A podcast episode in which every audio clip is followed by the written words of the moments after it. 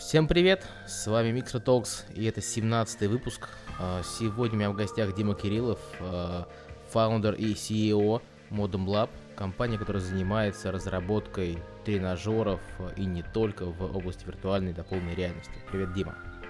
Привет, привет.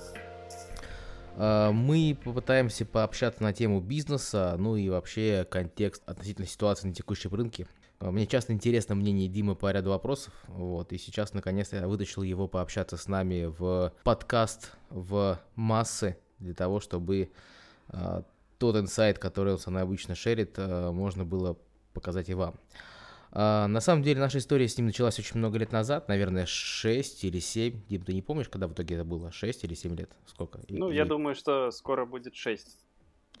Окей. 6 лет назад, вот, и мы тогда проводили в Сколково первый в России и самый большой в Европе хакатон по виртуальной реальности.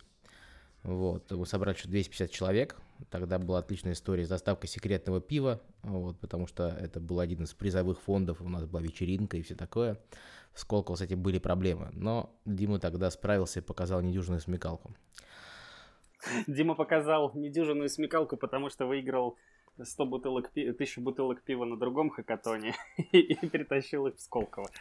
Вот я, кстати, в общем-то, смотрю сейчас на хакатоны, и призы реально измельчали. Вот кто теперь поставит тысячу бутылок пива? Вот это я понимаю, вот как бы челлендж. Даже деньги так себе не мотивируют, как э, количество бутылок пива, которые физически не можешь унести. Ладно, давай лучше ближе к делу. Расскажи вкратце, э, как ты видишь развитие индустрии за те годы, которые прошли? Вот, потому что мы с тобой ну, находились все-таки по разные стороны бизнеса долгое время. Я сначала был в платформе, потом занимался играми. Ты все это время делал бизнес в области виртуальной реальности. А, как изменился рынок? Как изменился бизнес и подход к нему? Ну, на самом деле стоит сказать, что рынок э, растет и развивается. То есть очень э, показательно то, что появляется все больше и больше не только интереса какого-то у клиентов из коммерческого сектора корпораций, но и э, тендерные площадки показывают очень интересные результаты с точки зрения того, что чуть ли не каждую неделю появляется какой-нибудь проект э, на тендерных площадках. Пускай он может быть там небольшой, но есть и очень большие истории, и это не может не радовать. Но вот очень часто люди воспринимают новые технологии так, что они там по щелчку пальца должны э, появиться в нашей жизни. На самом деле, если взять э, так, э, посмотреть ретроспективу практически любой технологии, то это занимает не один год и там чаще всего больше пяти лет. Но вот виртуальная реальность я могу сейчас э, сказать не как-то там исходя из своего мнения, исходя из того, что действительно подтверждено цифрами, из того, что есть на рынке, то история эта постоянно развивается, растет. И вот, наверное, последний год, если вот взять прошлые полгода и нынешние полгода, прям очень сильно изменилась ситуация, очень много активности. Э, мы видим, что создаются в корпорациях э, центры компетенций, виртуальные лаборатории всякие, все больше и больше их становится – ну и, как я сказал, именно с точки зрения спроса, то, что появляются постоянно тендерные запросы, а, это все показывает, что история эта вся очень активно развивается. Не по щелчку пальца, конечно, но активно. Ты говоришь про отделы инноваций, которые вот внедряют у себя всякие интересные штуки, а потом сворачивают этот пилот и больше ничего не делают. Вот эти вот классические. Э, на самом деле нет. Э, есть и такие примеры, но таких э, все больше, все меньше становится. Но это не исключает того, что после пилота какие-то штуки могут свернуться, и это не обязательно в виртуальной реальности происходит, а с любой другой технологией, потому что очень много чего зависит от команды клиента, от команды подрядчика, от проекта, который делается. Но глобально есть много историй, которые применяются, которые люди прямо используют в своей коммерческой деятельности, реальные боевые проекты. Какие-то из них идут масштаб... в масштабирование, но далеко не всегда масштабирование это когда там все закупят себе миллионы миллиардов шлемов, да, иногда это какие-то более скромные объемы, но тем не менее, которые действительно вышли из э, пилотной стадии и ушли именно в промышленное применение, когда это действительно используется.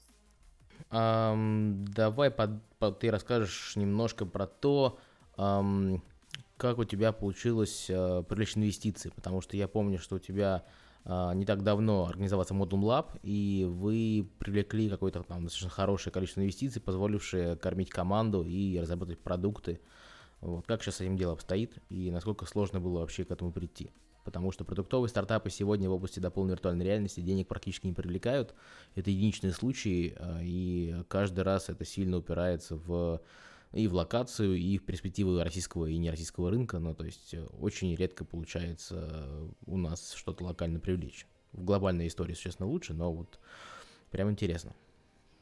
Ну, на самом деле это довольно сложный вопрос и комплексный, потому что есть разные модели, так скажем, инвестирования и э, входа инвестиций в бизнес. Есть венчурные модели, да, когда мы там берем сид, берем ну, точнее, сначала ангельские инвестиции, потом сид, потом пошли раунды, и все это заканчивается либо покупкой, либо смертью на каком-то из этапов, либо там IPO, если брать громкие истории.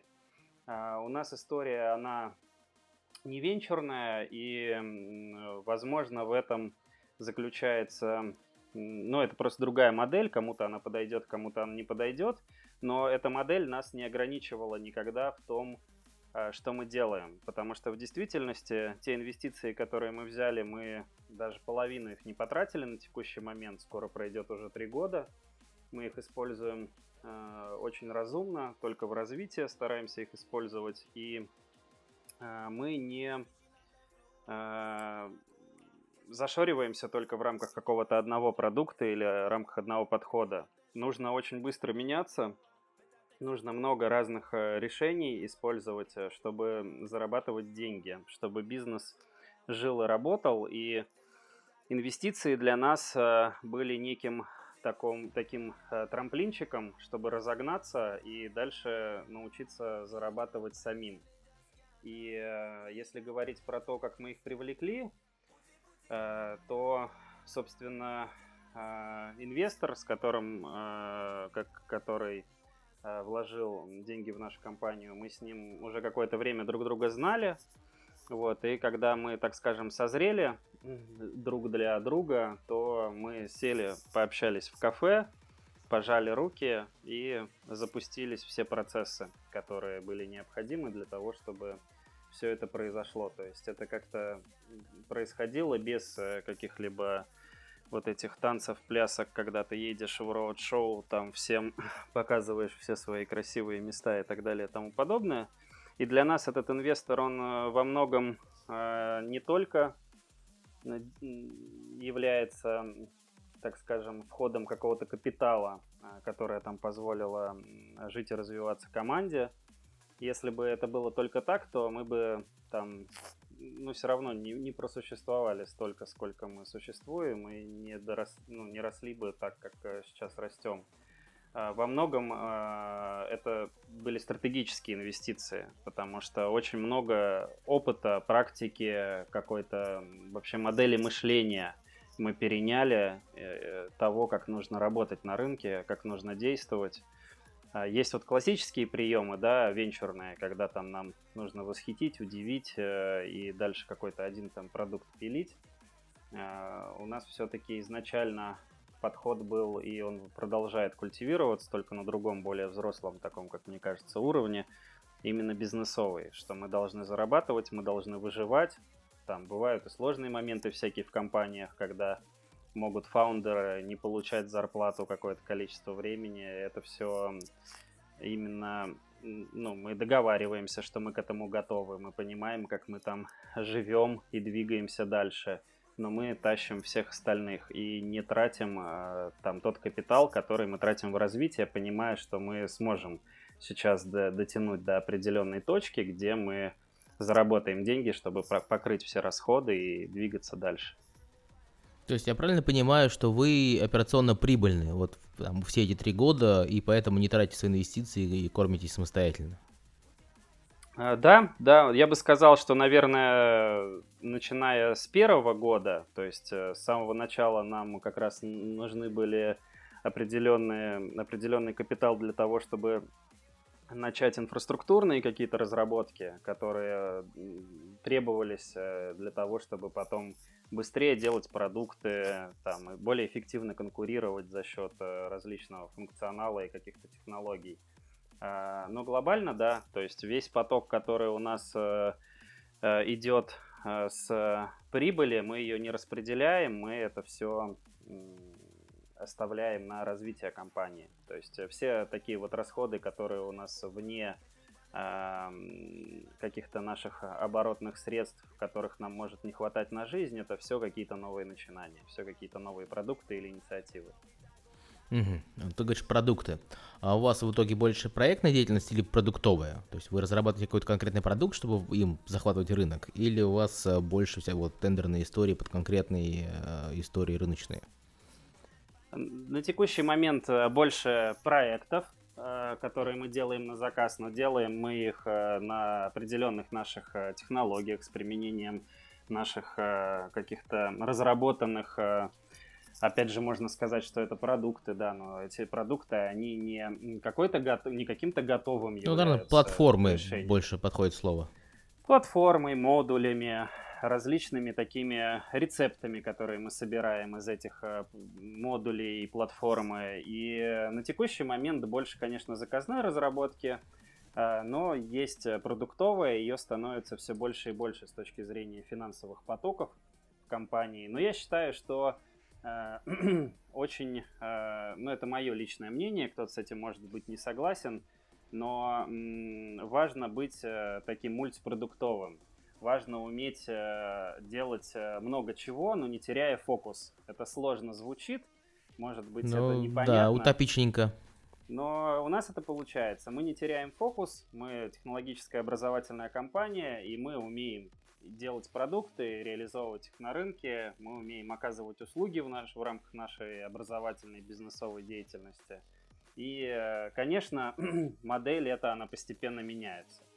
Сейчас было бы очень долго рассказывать э, там про нашу стратегию, но вот я э, очередной ее виток презентовал в начале 2020 года команде, и у нас там э, продуктов штук 20, из которых вот на этот год, из которых половина реализована, услуг еще больше.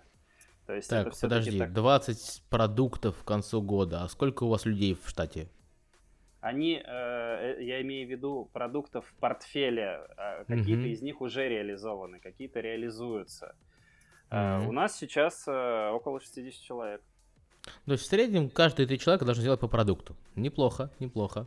Не совсем так. Все-таки, опять же, определенные подходы, определенная парадигма, как это нужно разрабатывать, как это нужно позиционировать, она позволяет быстрее двигаться, экономить ресурсы.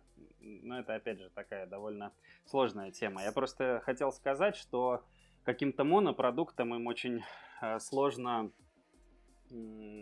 сложно с ним э, выживать. Да, ветер может там поменяться, и придется быстро перестраиваться, и можно не успеть просто-напросто перестроиться.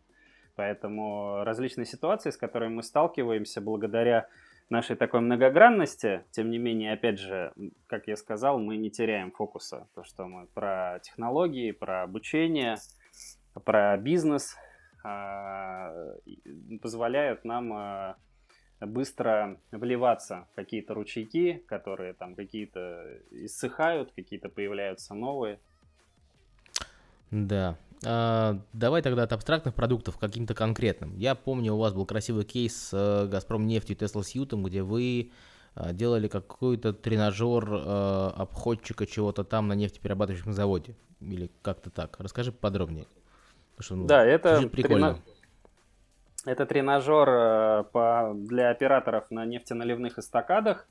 И это был первый раз, когда мы применяли Tesla Suite уже не просто так, чтобы поиграться, а действительно посмотреть э, эффективность и то, насколько это применимо в каких-то таких э, серьезных задачах. И э, этот тренажер, он был направлен на то, чтобы человек не только визуально и аудиально воспринимал какую-то информацию, особенно если мы говорим про какие-то аварии, да, про какие-то чрезвычайные происшествия, а чтобы он ощущал это телом.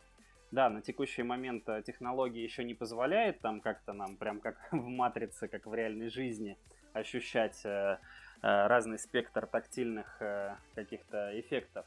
Но, тем не менее, определенные вещи ощущать позволяет, и позволяет э, это закреплять еще и на тактильном уровне, что тоже очень сильно обогащает опыт человека и лучше его тренирует, лучше оставляет в нем след благодаря подобным технологиям. Ну, то есть, э, если человек взрывает завод, то он как бы догадывается о том, что это произошло по обратной связи. Его бьет током, там вот это все. Нет? Можно и так сказать. Очень много сейчас интересных историй, связанных с Tesla Сьютом, развиваются в сфере электроэнергетики. Потому что, вот, например, э, как-то э, не просто ударить током человека, чтобы ему больно было в Tesla Сьюте, э, у нас нету такой задачи, а сделать определенный импульс, чтобы у него сократились мышцы, если он куда-то не туда залез, и чтобы у него прям руки отдернулись, он моторно это все почувствовал. Это возможно, и это очень э, большой такой эмоциональный след накладывает, э, причем без какой-либо травмы для человека реальной, потому что много кто там смотрит на какие-то тактильные костюмы и думает, что ой, да они только током там бьют и все, и больше ничего не умеют. Нет, они это делают очень умно, и, конечно, как я сказал, еще технология не дошла до того, чтобы передать нам очень точно спектр каких-то тактильных ощущений, фактуру дерева или холодного металла, или еще что-то. Но есть уже области, в которых это можно применять. Точно так же, как э, виртуальная реальность 6 лет назад вообще никто не понимал, что с ней делать, кроме аттракционов Блеватрона, да? Слушай, не, ну 6 лет назад, если мы говорим про Tesla Suit и вообще перчатки с обратной связью и все остальное, на Хакатоне тогда был проект, не знаю, может ты помнишь, где э, ребята собирали как раз перчатку там с обвязкой, они потом то ли в сколку попали, то ли куда-то еще, но, в общем, был стартап э, студенческий, где они делали обратную связь через вот э, электромагнитные импульсы в руку. И хотелось вот, э, когда в Microsoft мы думали, что же такое показать одному из ключевых клиентов стратегических, что-то красивое, прикольное, вот из серии Вау, мы хотели их позвать. У нас был забавный случай, когда мы проводили тестирование в офисе, а, собрался там ряд людей, которые должны были плюс-минус объяснять, как это работает, и там показывать клиенту. И мы решили попробовать примерить, как же оно вообще работает, чтобы ну, вот, получить обратную связь. Вот девушку, э, которая это все примеряла, долбанула током, она завизжала, вскочила, вот, выбросила перчатку, и на этом, в общем-то, все закончилось. Уровень доверия был подорван, и я боюсь, что вот, все эти истории имеют право на ошибку только один раз. Как тогда у нас получилось. Ну, слава богу, людей много, поэтому на один раз с одним конкретным человеком, да. Точно так же, я думаю, с виртуальной реальностью. Кто-то посмотрел 6 а, лет назад, кого-то укачало, замутило, потому что было разрешение плохое, никто не умел правильно выстраивать пользовательский опыт. Там, что такое user experience, вообще никто тогда не говорил. И тоже кто-то там говорил, вау, вообще просто катаясь на американских горках, а кого-то люто мутило, и он говорил, что вы вообще мне дали, это жуть какая-то. Ну да. Слушай, а в чем вот разница между тренажерами soft skills и hard skills? Вероятно, вот эта вот нефтяная платформа это hard skills, когда ты учишься закручивать вентили и раскручивать их обратно, э, нарабатываешь моторику. А soft skills в этом раскладе получается там когнитивные сервисы, когда ты с кем-то общаешься и чему-то учишься, увольняешь сотрудников в виртуальном там пространстве. Тут на самом деле довольно много нюансов, потому что очень часто делят э, так вот э, очень дискретно soft skills и hard skills. Ну, как я это сделал, наверное. Ну, то, что ты, да, бегаешь по заводу, там крутишь вентили, это hard skills. Но это действительно, это называется технические навыки, да, когда мы какой-то технической компетенции человека учим, как ему э, осуществлять там я скажу профессиональным языком, налив нефтепродукта, не налив, а налив. Это так вот говорят они. Ну, точно так же, как и много другого сленга там в море и в других сферах. Вот, но а, в действительности такой вот э, э, эта грань, она где-то стирается, где-то приобретает какие-то элементы друг, другой какой-то вот истории, когда мы говорим там, что бегать по заводу и чего-то там делать, это hard skills. По большей части да, но в действительности есть различные задачи, когда нам недостаточно человека научить. Он, как, он знает регламент, он выучил его, но он все равно почему-то делает по-другому. То есть нужно работать с мотивацией, нужно человеку дать понять, почему его неправильные действия, каким последствиям вообще они могут привести, почему надо делать правильно.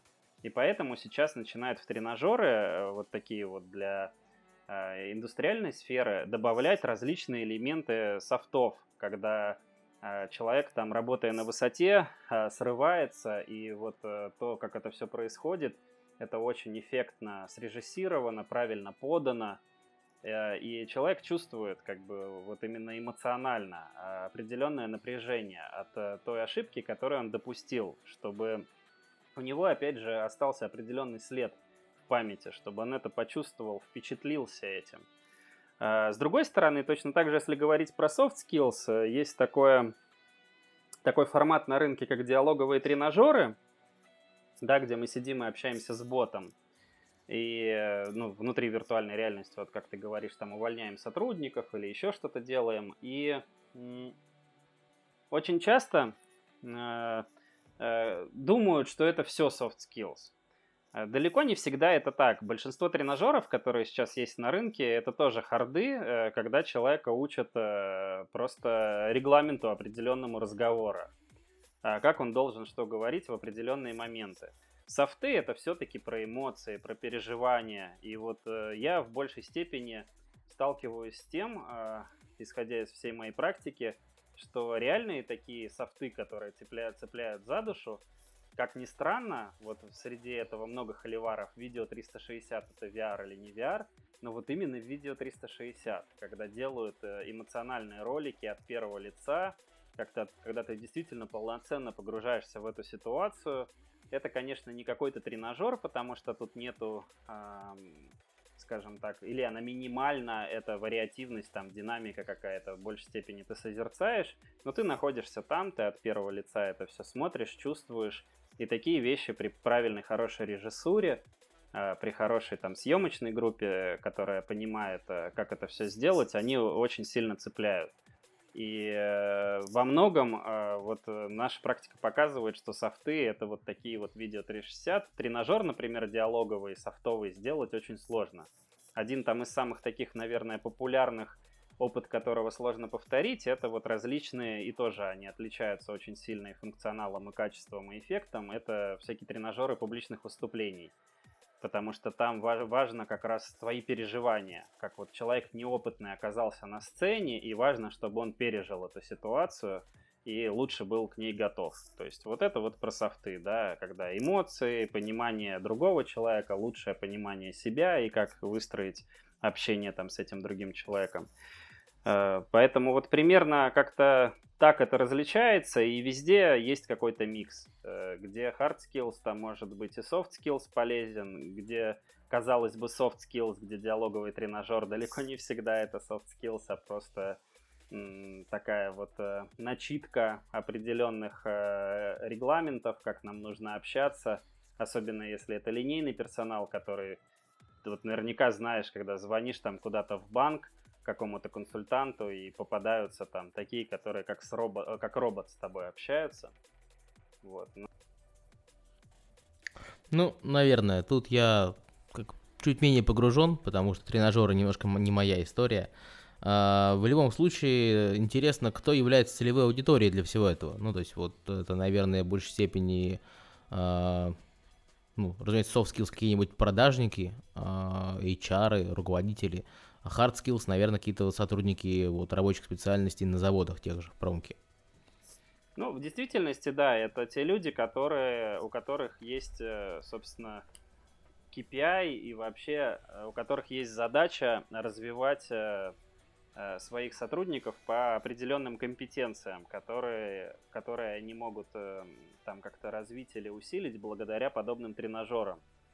Э, вход в такую компанию, в такую историю, он может быть как через э, какие-то инновационные отделы, но все равно, даже если это инновационный отдел, даже если ты работаешь с инноваторами, то когда появится реальный проект, э, подключится бизнес-заказчик, который будет уже из непосредственно той предметной области, из того подразделения, которому это нужно.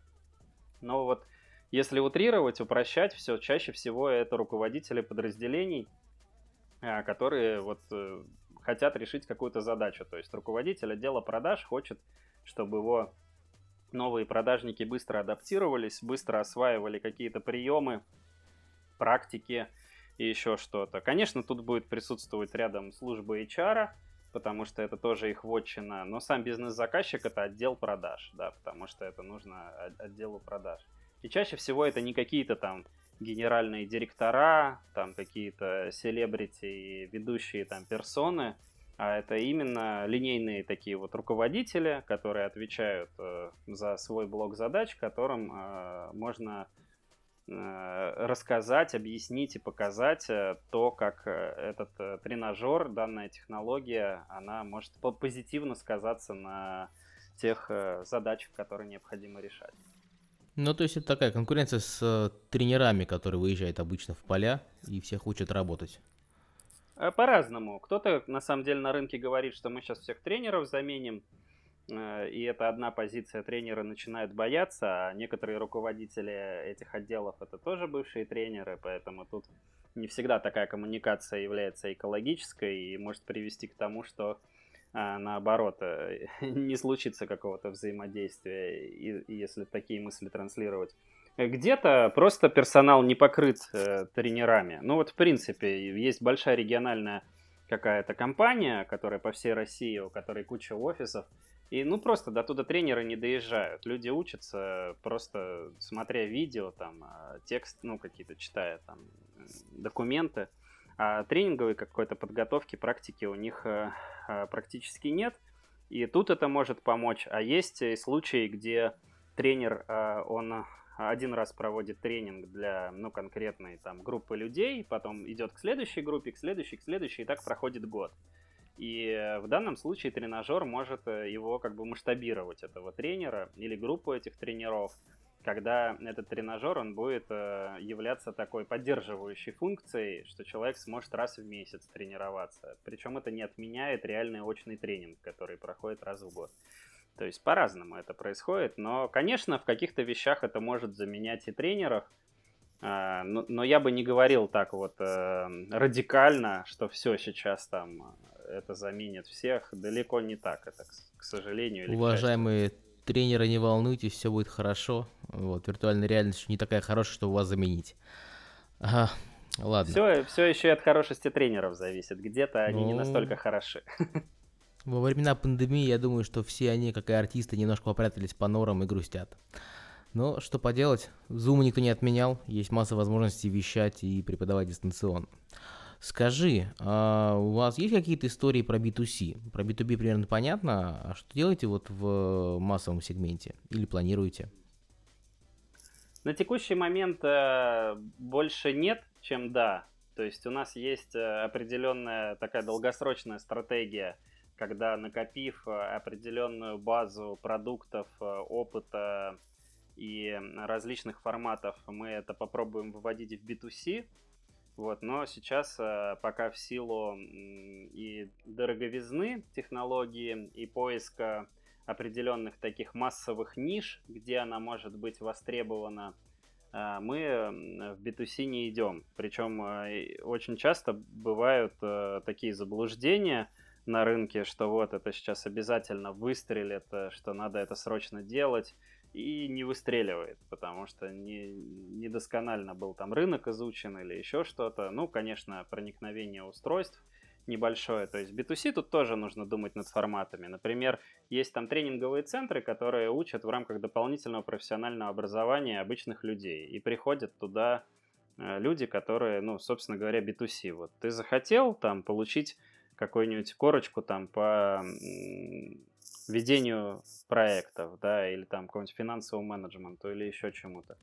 И, например, пошел в такую тренинговую компанию. И вот там, например, можно попытаться приземлить э, виртуальные тренажеры, и это получится такой B2B2C. Вот. Но пока в чистом виде в B2C я не очень верю, именно если говорить про то, чем мы занимаемся. То есть какие-нибудь игры там, entertainment, это да. Education, это максимально близко к народу. Вы что делали со школами, я помню, и в том числе у тебя была история с робототехникой, я, у меня тоже сын увлекается немножко временами. А в основном это леговские истории, но вдруг что-то интересное вы тоже сделали. Я видел какие-то анонсы про дополненную реальность для детей. А, мы много чего делаем. У нас есть отдельное направление для детей. Все это в первую очередь на текущий момент ориентировано для работы в классе. И целевая аудитория тут скорее школы и вузы. Разные продукты есть, какие-то там под школы подойдут, какие-то под вузы или колледжи. И это все-таки такой B2G, да, мы тут работаем с государством, все эти учебные заведения, они по большей части государственные, и у нас э, много различных э, историй в рамках этого. Мы создаем продукты, там вот продуктов как раз больше всего, потому что большой там какой-нибудь корпоративный клиент со своими специфическими задачами хочет, чтобы под него что-то разрабатывали и обладает определенными бюджетами на это – а школа, она не, нету как бы таких средств и вообще и она не хочет э, заказывать там какую-нибудь симуляцию по физике или химии. Ей бы было намного удобнее ее купить, тем более это все-таки такие фундаментальные дисциплины, фундаментальные знания, которые особо сильно не меняются.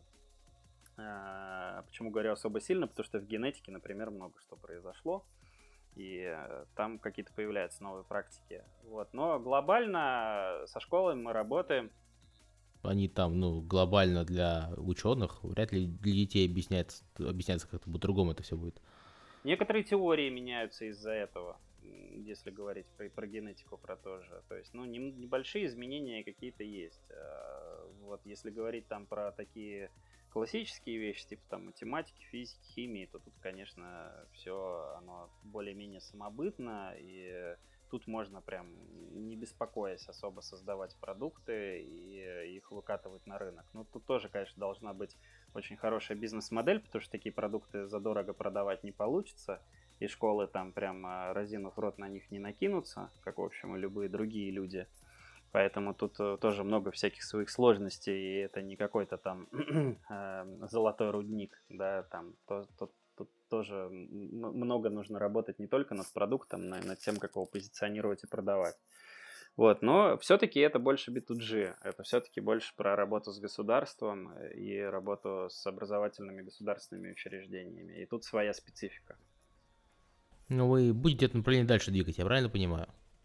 А мы этот проект э, не то что будем дальше двигать, а активно его двигаем. Это одно из наших ключевых направлений, одно из нескольких. Вот, и э, у нас э, ну, есть продажи, есть лояльные школы, преподаватели, которые в это во все верят. Мы как бы активно этим занимаемся. Ну, для этого нужны устройства какие-то. Как вообще у тебя с устройствами и верой в них? Потому что за последние много лет ты видел эволюцию ну, практически всего рынка, начиная от картбордов, заканчивая современными Oculus Quest, которые не найти. Есть ли что-то, во что ты веришь сейчас и вот чего ты ждешь от следующего поколения хардвара? Да, глобально я бы, наверное, хотел чуть-чуть э, отойти в сторону и сказать, что вообще в целом по поводу устройств в рамках наших продуктов э, мы как Э, компания, которая смотрит э, на некие процессы, которые мы определенным образом трансформируем, не зашориваемся только под виртуальную реальность. То есть мы не такие какие-то безумные фанатики, которые пихаем ее где попало. Поэтому у нас есть решения там и под веб, и под электронные панели, которые в школах висят, Э, и это все такой комплекс определенный, который э, и с виртуальной, и с дополненной реальностью, и с каким-то интерактивным контентом работает, и э, логически связан воедино, это все гармонично друг с другом, все выполняет определенную цель и задачу. А если говорить про виртуальную и дополненную реальность в целом, то, конечно, устройства очень далеко шагнули, и э, очень много что поменялось на рынке в лучшую сторону и с точки зрения качества разрешения. Например, вот там последние шлемы, у которых уже 4К, кто-то там говорит, что 8К сейчас выпустит на рынок или еще что-то, но уже есть, э, так скажем, промышленные эксплуатации, то есть серийное производство шлемов с 4К, и этого более чем достаточно, чтобы давать супер классную картинку. А, где нету пикселей, где не видно там какой-то москитной сетки, и так далее, тому подобное. Конечно, есть разные нюансы. У кого-то классные линзы и нету по бокам искажений, у кого-то они есть, и с этим совсем нужно работать, но есть решения очень хорошие, которые уже все. Вот, в принципе, можно сказать, что вот эта вот версия шлема, она выполняет необходимые задачи. Но если говорить про то, куда хотелось бы двинуться, я надеюсь, в ближайшие годы мы увидим а, тоже на полках, что это можно будет легко купить и не за какие-то космические деньги, то мне кажется, что вот такой прям а, рывок, которого не хватает, чтобы сделать виртуальную реальность более комфортной, более естественной, это технология варифокальных экранов, когда у нас э, а картинка подстраивается под э, зрение пользователя, объекты на разной удаленности, они там по-разному размываются, по-разному фокусируются. Такие уже эксперименты есть э, у э, Oculus. Они, как обычно, тренд, такие тренды задают и выпускают не просто технологические какие-то решения, а еще и активно работают там с форм-фактором, тот же Oculus Go – который появился на рынке как вот такой моноблок, где у тебя сразу mm-hmm. все. Он, по сути дела, сейчас перевернул. Все, все, уже все забыли про эти шлемы, в которые вставляются очки. Это уже какой-то прошлый век хотя бы. Ну, потому что, ну, не очки, а телефоны. Телефоны просто дорогие, чтобы нормально работало. Вот. И пока настроишь, пока вставишь, пока там кое-как это заработает, потратишь кучу времени. А так хоть как-то худо-бедно, но работает. Конечно же, все, что ниже квеста, уже достаточно сложно использовать. Но, наверное, для массовых историй обучения и какого-то воспроизведения контента Oculus Go вполне себе вариант. Или какой-нибудь этот Пика VR. Мне кажется, что варифокальность, вот эта вот история с переменным фокусом, она пока еще не настолько актуальна, как ты о ней говоришь, потому что ну, у вас есть профессиональные потребности, э, и вы видите некоторые недостатки платформы, которая могла бы быть там лучше. Я боюсь, что люди пока не осознали, что можно в виртуальной реальности там контент нормально потреблять, а потом уже догадаются, что там фокус не, не меняется. Это же вопрос, как это обыгрывается где находится объект на сцене, насколько близко к глазам, там, на переднем, на заднем плане. Боюсь, что не совсем так, потому что есть определенные физиологические аспекты, когда мы все равно видим перед глазами, у нас экран находится статически, и у некоторых, некоторые люди там быстро к этому привыкают, у не, некоторые э, привыкают к этому дольше, и поэтому могут говорить, что я вот там в виртуальной реальности не могу больше 20-30 минут находиться. И это при том, что там все выверено, что человека не укачивает, да, что там правильные механики, которые не вызывают э, как, какого-то motion sickness там или еще чего-то. Все равно есть вот такие вот определенные физиологические аспекты без этой варифокальности. Ну и знаешь, никто как бы тут не загадать, никто не знает, вот появится эта варифокальность. Может быть, она будет настолько офигенной и настолько будет давать новый опыт, как вот с айфоном. Я помню, когда я его взял первый раз в руки, я вообще поверить не мог, я там сидел, эту фотку какую-то двумя пальцами туда-сюда растягивал, там, полчаса. Просто вот игрался с этим. Бы, блин, просто смартфон же вроде бы, но вот уже какие-то такие фишки, которые тогда вот этого мультитача появились, они настолько были вкусными э, и настолько простыми, что мы тут тоже не знаем, к чему это приведет. Может быть, вот именно это может дать именно такой естественный с точки зрения физиологии и очень интересный погружающий опыт, э, который тоже сам по себе позволит к этой, к этой технологии по-другому относиться и захотеть ее, да, захотеть ее дома. А не только гики, чтобы эти шлемы покупали. Вот такие попытки уже в рамках entertainment а э, сделаны, я бы сказал, в этом году благодаря компании Valve. Да, чтобы захотеть шлем дома, достаточно просто узнать, что вышел новый Half-Life. И все, собственно, дальше дело техники. Ты бежишь э, с мешком денег в магазин, ну ладно, заказываешь в интернете, потому что в магазине особо не набегаешься. Вот, и пытаешься найти себе, э, ну, в лучшем случае, конечно же, Valve Index, но где же ты его сейчас найдешь? Ну, находишь что-нибудь, например, Oculus э, этот, Rift S, и сидишь играть в халфу. Да. Как тебе халфа? Халфа безумно крутая. Э, ребята, которые ее делали, они прям вот по полной, я бы сказал, вложились. Они сделали э, эталон. Вот эту игру ее можно просто рассматривать под микроскопом. Ее, я бы сказал, что нужно всем разработчикам рассматривать под микроскопом и копировать оттуда механики.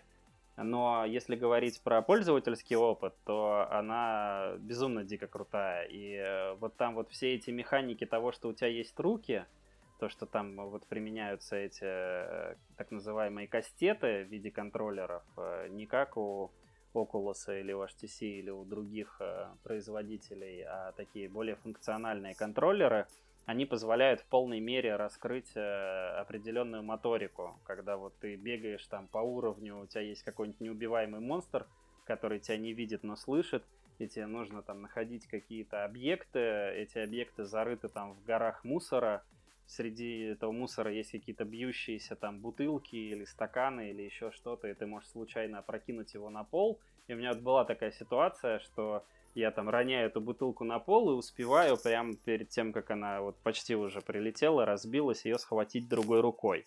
И ты на джойстике, конечно, на обычном там, на PlayStation или Xbox или на компьютере ты такой опыт не получишь. И вот у них э, очень много всяких таких механик крутых, очень крутая графика. Э, здорово то, что они сделали, у них э, система она под всех пользователей. Есть пользователи, которые не привыкли еще к VR, и которым удобнее там перемещаться телепортом, чтобы их не укачивало. А есть пользователи, которые уже привыкли, и они готовы к свободному перемещению, когда ты просто там жмешь стик вперед и летишь, как бы идешь вперед, и их не укачивает, потому что они уже адаптировались, они много играют. И ты можешь систему настроить под себя. Причем очень просто, это не какая-то гиковская там тоже настройка безумная, где там нужно сходить с ума и кучу разных э, параметров выбирать. Я считаю, что это просто вот э, новый уровень, такой next gen VR entertainment, который я очень надеюсь, все остальные растащат э, по кусочкам, сделают из этого выводы, ну а по пользователям мы уже видим там сколько, 50 миллионов долларов они заработали с этой игры. Это, конечно, немного. Слушай, я не помню в миллионах долларов, но мы на предыдущих подкастах обсуждали, что добавился миллион э, новых юзеров э, в Steam с VR шлемами. Это значит, что если игра стоит в среднем 40 баксов, сколько там, 30 баксов стоит в мире, вот, наверное, уже время прошло, но может быть 50 миллионов долларов и заработал, да. Ну, последний раз Почему я помню, бы около нет? 46 было. Надо Но... посмотреть. Но в любом случае, даже если не заработала, в общем-то, стоило бы ее придумать и выпустить сейчас на раньше, на мой взгляд. Потому что сейчас все, с кем я общаюсь на эту тему в, в индустрии виртуальной реальности, несмотря на то, что там за плечами годы и годы и годы разработки, э, сидят и причмокивая обсуждают, как же вкусно играть в э, новый Half-Life. Хотя, казалось бы, все эти механики, ну, они не какая-то магия, их просто взяли и разработали. Вот. Ну, слушай, планка качества поднялась, теперь всем нужно будет ей соответствовать. Да, но там на самом деле есть в конце и магия, когда они начинают работать с пространством, когда у тебя там потолок меняется с полом, э, раздваиваются стены. Ну, это не рассказать словами, это нужно просто вот пережить, поиграть в эту игру, она действительно стоит того. Не, ну я имею в виду, что нет технологических ограничений никаких. То есть это все можно было разработать вчера, позавчера и позапозавчера при наличии да, да. как бы тех же устройств на рынке. Разумеется, да, с кассетами играть прикольнее, но как бы все это работает отлично на обычных устройствах, даже там Microsoft Mixed Reality. У меня дома есть Odyssey, я играл на нем первые несколько уровней. Вот, потом понял, что надо отложить и где-то найти полноценный индекс с кассетами, и пока вот игра отлеживается. Вот. Есть какие-то мысли, что вы будете заимствовать из механик э, основных для того, чтобы портировать их в свои проекты? Слушай, на самом деле сейчас э, сложно сказать, потому что игра появилась как раз э, через день мы закрыли офис на самоизоляцию, так называемую, вот, и отдали оборудование, раздали там всем нашим разработчикам, которым так скажем, которые более нуждаются в нем, чтобы тестировать проекты и реализовывать проекты, которые мы делаем. Э, поэтому мы на время эту историю э, отложили с точки зрения разбора э, этих механик, потому что тут недостаточно просто одному человеку поиграть, нужно вместе с группой людей обсуждать, разбирать эти механики. Но как только мы это сделаем, мы обязательно поделимся нашими мыслями по поводу того, какие мы интересные моменты там увидели, как они, раз, разберем их, как они работают. А, поделимся этой информацией со всем рынком. Классно, классно. Скажи, раз вы на удаленке работали и раздали всем VR-устройства, использовали ли вы варианты VR-конференций и там VR-встреч, там, как это сейчас нынче модно, для объединения команды, для проведения планерок, там, вот этого всего? Вот, может быть, ответ прозвучит немного странно, так как мы такая VR-компания, которая много чего делает э, с большим опытом, но нет. А, у нас довольно отлаженный процесс с точки зрения различных дистанционных систем, а, то, что у нас постоянно ряд сотрудников, а, или ты, ну, как бы любой сотрудник в любой момент может э, попросить э, поработать удаленно, и от этого процессы никак не сломаются. Мы это довольно долго выстраивали. Но э, чтобы использовать виртуальную реальность для каких-то проектных задач, для обсуждений там или еще чего-то, Э, это все-таки не такой э, стандартный там э, инструмент, как тот же там Skype или Zoom. Тут должна быть какая-то привязка к решаемой задаче. То есть, например, если мы говорим про какие-то конкретные вещи, что у нас люди группой тренируются на заводе планом ликвидации аварии.